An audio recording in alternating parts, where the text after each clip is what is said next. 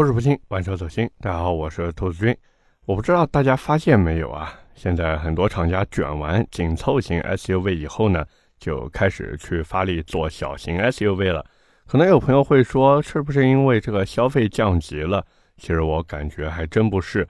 因为我们如果用过去的眼光来看呢，那小型 SUV 妥妥的是一个刚需产品。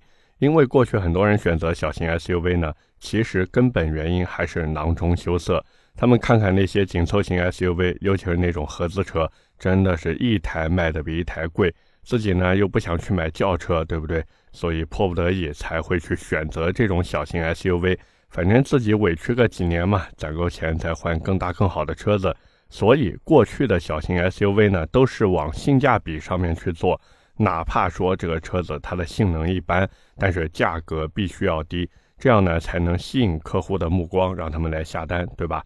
可是呢，现在那些小型 SUV 呢，大家有没有发现，他们好像都开始往精品化上面去做了？不管是之前我和传谣聊的雪佛兰创酷 RS，还是三刀聊过的新款本田 XRV，这些车子的价格，还有我们说颜值呀、内饰呀，其实都还可以，对吧？都不算低。换句话说，就是好像现在啊，买紧凑型 SUV 反而成了刚需。那些买小型 SUV 的呢，可能才更多的是为了满足自己。所以呢，也许正是因为这一点吧，领克最近也是推出了新款的领克零六。那这个车子定价十一万八千六到十三万九千八，实际上十三万九千八的版本呢，就是什么 Hero 和 Shiro 的特别版。你如果不看这两个特别版的话，那这个定价其实和过去是一样的。但是大家也都知道嘛，领克的车子啊，向来都没什么优惠。所以换句话说，这台车最后的一个实际成交价，真的堪比同级别的合资车型。当然啊，现在的新款领克零六呢，其实也有很多的改变。而伴随着这台车呢，其实大家也都知道，一直呢都有很多的争议。所以，假如你正在关注这台车，或者说有朋友关注新款领克零六的呢，那今天这期节目一定要听到底，因为别人研究车，而我……呃，不好意思啊，串台了，串台了。那么，既然是要聊领克零六呢，其实细心的朋友都发现了，现在领克零六的名字后面啊多了一个 remix。这个 remix，如果经常听音乐的朋友应该很熟悉。像很多二次混音或者重新编曲的歌呢，都会加上这个单词。但是不管怎么进行修改和重做，它这个歌还是有一个底子的。就比如之前啊，前几年很火的那个 Fade 的 Alan Walker 不是做了一个原曲嘛，然后接着各路大神就开始做 remix。而这呢，其实就跟现在的领克零六是一样的。这台车的底子其实还是之前二零款的领克零六，尤其是底盘方面，可以说没有任何的变化。但是呢，他们针对外观设计进行了一个修改，就比如前保的造型。过去领克零六的外形，其实我总感觉啊，它是跟着领克零一在走的。但是现在不一样了，领克零六的这个前保设计啊，其实更像是跟着领克零三在走。这种改变呢，也不好说是升级还是降级，但是确实我是觉得比原来更好看一些了。那外形改变了，内饰也要升级一下。不过这次领克给这台车的内饰升级呢，做的并不多，主要就是把中控车机从过去的十点二五英寸啊，换成了现在的十二点三英寸大屏。同时呢，这个车机也开始支持华为的 HiCar 了，运存和内存呢也变成了六 G 加上六十四 G。这个据说啊，开机速度能提升百分之四十。但是经常关注领克的朋友都知道，这个车机嘛，反正没少被人骂。那现在好歹也算改了一下。只是用的时间长了以后，还会不会像以前那样卡顿？这个真的不好说啊。实际上呢，刚才我说的这个，不管是外观的改变呀，还是车机的改变，其实在我来看，都相当于一首 remix 的歌曲啊，它的一个小改动。大致呢，就相当于把歌曲的速度修了一下，然后呢，变了几个音调。而真正大改的地方，其实就是这台车的发动机换掉了。领克呢，这一次直接把过去的那颗三缸机给取消掉了，全系都换成了最新的 1.5T 四缸发动机，最大马力181匹，最大扭矩290牛米。那熟悉吉利的朋友都知道，这颗发动机呢，其实和吉利缤瑞酷是一样的啊。不过这也正常嘛，反正都是吉利自家的牌子。现在隔壁的奔驰 A 级都要换吉利的发动机了，那领克用一用吉利的发动机，对吧？这真的再正常不过了呀。只是除了这个 1.5T 燃油版呢，这次他们也是继续推出了插混版本。不过那个插混版本搭载的还是原来那套三缸插混啊。所以现在这个四缸的纯油发动机也出来了，那这个插混版本还能有多大的吸引力呢？反正我是觉得不好说啊。那可能有朋友会想说，不对啊，兔子，你之前在节目里面好像不止一次的说过，这个领克的三缸机做的挺好的。怎么你还不看好他们的这个三缸插混呢？其实原因很简单，就是市场不认。哪怕各位看那么多人去买三缸的领克零三，但是背后很大一部分原因是什么？是二点零 T 四缸的版本更贵呀。假如说我是说假如啊，领克零三推一个一点五 T 的四缸版，然后呢还卖现在一点五 T 三缸的价格，你们就看去吧，对吧？你们看还有没有人买那个二点零 T 四缸的？当然实际情况肯定是有。只是数量呢可能会比现在少一些，甚至是少很多啊。当然，我们回到领克零六这台车上来说呢，现在新车的配置呢其实也进行了一些调整。那至于是增配还是减配呢？这个 大家听我这个说话的语气，对吧？其实你们都懂了。那我们先从低配的车型来看啊，低配它叫 Plus，对吧？定价十一万八千六，这个和原来二零款一样。但是配置上呢，这个确实啊有所增加，有所增加，但是增加的不算多，无非就是把原来的前排安全带提醒变成了全车安全带提醒，然后座椅从仿皮加织物变成了全是仿皮的，等于说呢，就是让你看起来更高档一点。而且这个升级其实是全系都有的啊，这个是全系都有的。不过转头想想，这个最低配车型嘛，主要目的还是为了拉低准入门槛。所以这个配置调整呢，其实怎么说也算是表表诚意吧。但是 到了中配开始以后，中配不是那个劲 Pro 版本吗？定价跟原来一样，都是十二万八千六，这个也是之前卖的比较好的版本。但是这次他们竟然做了减配，我的天啊，这你受得了吗？真的是啊，磨刀霍霍向猪羊，好像领克就是吃准了大家都来买这个配置，所以就啊铁了心要割韭菜吗？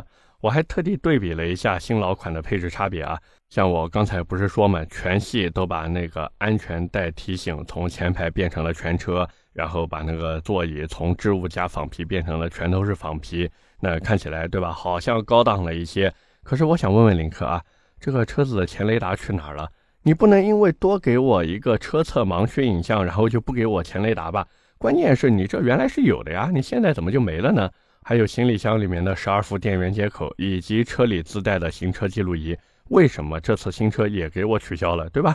你这也别管我有用没用嘛，你也别管我自己装个这个行车记录仪是不是花不了多少钱，关键在于你领克原来给我的东西，你现在也得给我呀，是不是这个道理？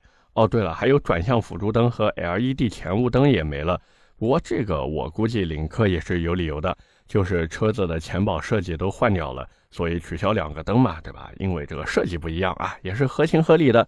但是不管怎么说，这个配置总体而言，我就是觉得它减配了。那接着呢，就是十三万八千六的版本，其实就是过去的顶配。但是之前二零款车型呢，只有一个耀 Hello 的配置，现在呢就是多了一个劲哈喽。其实这俩配置的差别呢，就是外观颜色和内饰颜色不一样。耀哈喽呢玩的是双拼色。所以外观有深蓝色加黑色，还有灰色加黑色可以选。内饰呢都是蓝白配色的。那劲 Hello 的颜色呢，其实和中配的劲 Pro 是一样的，就相当于是一个劲 Pro 的高配版本，大家这么理解就行了。当然，按实际情况来看呢，我估计啊，买劲 Pro 的人应该不多。毕竟这个顶配比中配贵了一万块钱呢，你这开出去对吧？人家都看不出来你是一个顶配，那这个钱不就感觉砸水里了吗？所以，大多数买顶配的人，我猜他们还是会选择双拼色的耀 Hello 版本。毕竟这个版本开出去，最起码买了领克零六的人都知道你这个是一个顶配车型。但是很可惜的是呢，这个顶配车型依然在配置上是有增有减，增加的呢其实跟其他配置都差不多，什么座椅材质呀，多个车侧盲区啊。哦，对了，这个顶配是有前雷达的啊，这边要说明一下，它有前雷达。然后呢，多了一个寻迹倒车功能，没了。而像之前顶配车型有的什么行车记录仪啊、后备箱十二伏电源呀、负离子发生器呀，这些东西全都没了。包括车内的自动防眩目后视镜也变成了手动防眩目。所以这么来看，对吧？虽然说价格没变，但是它这个啊，还是啊变相的涨价了一下嘛。那至于现在，刚才我也说了，有一个再贵一千二百块钱的 Hero 和 Hero 版本啊，就定价十三万九千八的那个特别版。这两个版本呢，其实就是颜色和顶配版不一样，其他配置呢都是一样的，相当于你多花一千二买个皮肤。那根据官方的说法，这个 Hero 版本啊，主打男性客户。所以内饰呢也不再和普通版那个顶配一样是蓝白配色，而是呢换成了纯黑内饰。只是我没搞懂呀，为什么主打男性客户的车子，你这个纯黑内饰我能理解，但是你外观颜色要弄一个绿色呢？这个是官方设计师在隐晦的表达什么吗？那转头再看看那个主打女性客户的 s h i r o 版本，外观和内饰都是黑色加粉色，而且那个车漆的粉色我还特地看了一下。我总觉得跟保时捷的那个冰美粉颜色特别像，内饰的粉色呢倒是挺淡的。我甚至猜啊，会不会到时候有不少男性客户去买这个十幺肉版本？毕竟这个粉色的外观，对吧？确实很骚气，而且看起来呢也会比那个墨绿色的黑幺肉版本更年轻一些。当然，无论这次领克搞什么颜色呢，我反正还是觉得配置整体是下降的。那我自己私下里也猜测，可能是因为这车换了四缸机。那这套四缸发动机呢？由于是新款机头，成本呢还没能大面积的摊销。然后领克那边呢又想尽可能的维持一个利润率，他们反正转头看看那个新款的宝马叉三，对吧？哎呦，一手偷梁换柱，玩的好像还挺好。那因为现在宝马叉三嘛，玩的就是一个降价减配，但是好像销量也没什么影响啊。我估计领克就是看到这个例子了，所以呢也在配置上玩起了花招。但是领克可能没有想过。就是自己的品牌力啊，其实并没有宝马那么强。可能在粉丝眼里，领克是一个很有态度也很有个性的品牌，但是在路人眼里呢，对不对？路人可不会管你 WTCR 得了几次冠军，也不会管你有什么独门秘籍，他只在意自己花了钱能不能买到更好的东西。而且大多数人对于国产车的认知是什么？向来就是新款车型比老款更有吸引力。那像一般厂家，对吧？他们这种新款或者说改款车型上市以后呢，基本上都是会玩一手降价或者增配，甚至是又降价又增配。那现在领克这么玩，其实真的挺败路人缘的。当然，关于领克零六这台车呢，其实网上还有很多的争议，就比如说这车是吉利缤越的换壳。不是那个缤瑞酷啊，是缤越。然后呢，看看缤越的价格，嚯，七万五千八起。他们呢也不管什么后轮是不是独立悬挂呀，也不管什么内饰用料呀，最多就是看看哦，这车动力总成啊两个不太一样。然后再看一些人带节奏，说这个缤越和领克零六啊都是 BMA 平台的，所以领克就是臭不要脸的代表啊，觉得领克零六在坑钱。只是从我的角度来看呢，我是觉得这种观念啊不是很可取。包括我之前其实也聊过有关生产平台的问题，就是生产平台其实啊，它就类似于厨房里面的锅碗瓢盆。你说做个什么酸辣土豆丝，也是用这些厨具在做；那做个什么东星斑，甚至是昆仑爆腐，对吧？用的还是这些厨具。问题是最后这些菜的价格能一样吗？显然不一样，因为用的材料和下的功夫就千差万别了呀。所以拿生产平台去吐槽一台车的价格虚高。真的是有一些怎么说呢？反正我是觉得有点偏颇吧。因为生产平台它其实就是决定了一台车的下限和上限。那在这个限度范围以内的话，具体这个车子怎么造，还是要看厂家对于车型的定位。那各位看，像定位高端一点的车子，它不管是调教还是内饰，对吧？其实都会更好一些。定位低端一些的车子，那肯定差点意思嘛。就有点像什么呢？有点像大众，对吧？大众的途锐和宾利的天越其实也是同平台的产品。那凭什么人家天越卖那么贵呢？说白了，现在的车子是什么？就是一分价钱一分货，十分价钱三分货。这个道理到哪儿都是一样的。那可能有朋友会说，这个兔子，这十分价钱买来的三分货，剩下的七分去哪儿了呢？来照照镜子，看见没？这七分钱就在你的脸上。你花的这七分钱买来的就是面子。那回到这个领克零六上来说啊，我是觉得呢，假如各位真的想买这台车的话，其实我觉得还是可以的。因为我自己之前呢，其实开过很多次三缸的领克零六，我感觉啊，这车日常城市内代代步、上下班开开还是挺好的，真的挺好的。只要你没有什么家用需求，那领克零六真的是一个还不错的选择。毕竟同价位，大家看啊，你去买别的小型 SUV，要不然内饰丑，要不然配置低。领克零六的配置，其实你真的拿去跟合资车对比的话，它呢还是有优势的。所以呢，也不能一竿子打死。但是呢，现在新款车型它把原来的配置减掉了一些，就让人感觉很不爽。这种感觉就有点像当时猪肉价格贵的时候呀，我家门口面条店的老板死命不涨价，看起来啊这个啊多好呀，猪肉价格涨了，我这价格还不涨。但是呢，那个肉圆的尺寸啊，真的是明显变小很多。所以说的好听一点呢，叫做坚守；说的不好听一点呢，就是又当又立。虽然说有可能啊，4S 店后期为了卖车，会私下里给你补齐缺掉的一些配置，就比如说领克零六少掉的那个行车记录仪，但是前雷达和后备箱的十二伏电源，我是觉得这个 4S 店给你补的这个可能性啊比较低，可能呢会让你加钱，但是更多的可能性呢就是直接跟你说弄不了。所以说到底呢，就是如果你想买这个新款车型，并且你不介意这个车的减配的话呢，那我觉得可以，对吧？等有一些优惠以后就去入手。但是假如说你特别介意这种减配的话，那就只能看看别的车子了。只是按领克现在的这种调性来看呢，可能年纪大一点的人，我猜啊，他会比较理性的放弃购买，转头呢到别家产品，对吧？那边再看一看去。但是呢，那些年轻人，他们看完领克以后。感受过所谓的领克文化，我估计哪怕说减配，但是他们可能还真的会继续入手。当然啊，在今天节目的最后呢，假如说有领克官方的人在听节目，其实我一直都想问你们，就是你们什么时候能搞一个领克零六 Hatchback 加出来？我的要求呢也不高，对吧？你的动力总成弄得跟新的零三加一样，然后呢也带四驱，车身姿态呢降下来。反正你这个底盘也能做轿车，对吧？你这个降额车身对你们来说没有任何难度的嘛。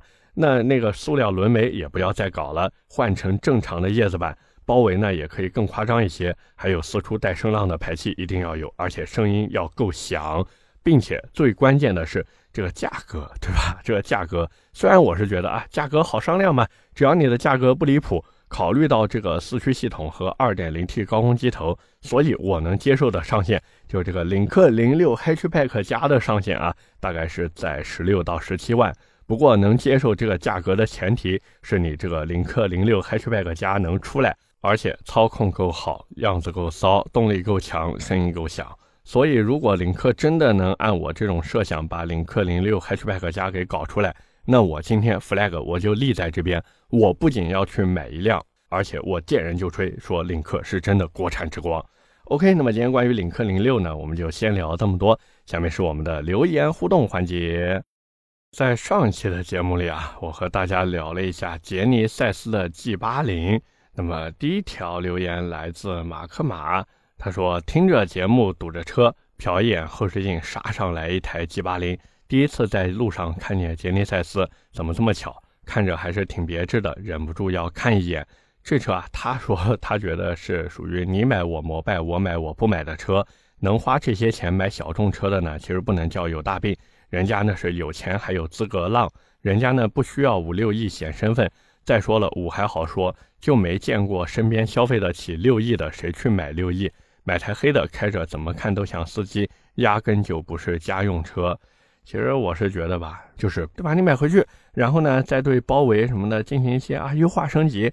像我之前开店的时候，我就碰到好多年轻人，家里面给他买了一个 E 级或者 A 六，然后呢屁颠颠的跑过来说，哎，能不能给我改一套这个 AMG 包围或者这个 RS 包围？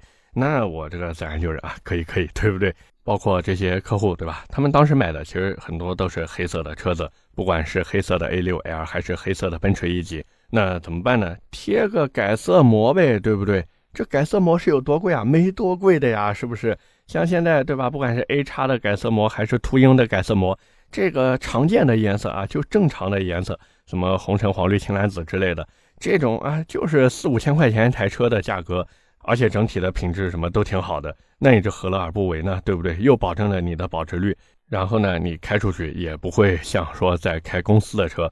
所以，假如你真的买了 A6L 或者 E 级，但是呢，想去把这个车子打造出怎么说更有自我的感觉吧，那就最简单的贴个改色膜，轻轻松松的。下一条留言来自无理数人生，他说买杰尼赛斯 DS 这种啊，就是在中国冷门的豪华品牌，这些人呢都是有个性需求的，大概率啊不会看 BBA，尤其是杰尼赛斯这种没有优惠的，相比起来呢，买二线豪华的可能更多是想买 BBA，但是预算不够。哎呀，这个我感觉你是在说我预算不够是吧？然后我在节目的那个评论区其实也回他了，然后他说不上劳的都是预算不够。不过有一说一呢，这个我总觉得杰尼赛斯也好，包括 DS 也好，就是这些有点端着的品牌吧，它在实际你买车的时候呢，整体的性价比确实不是很高，就是属于那种花钱纯买腔调的感觉了。而且这不禁让我想到什么呢？就是三刀最近不是在聊林肯 Z 嘛？就是他的抖音啊，他的抖音视频最近在聊林肯 Z 的时候，我在里面呢看到一条留言，说哪怕我多犹豫一秒，都是对 CT 五的不尊重。所以说明什么？说明性价比还是能打动客户的。那种所谓的腔调呀，或者科技感。在真正的价格优惠面前，还有产品力面前，真的是有一点不值一提了。最后一条留言来自齐天大圣是孙悟空们，他说：“兔子这一期电流声挺强的。”那在这边呢，也是要跟大家说明一下，就是前段时间我家里面的那个麦克风呀，我不知道为什么，可能是接触不良了。但是呢，我自己用音响在听的时候呢。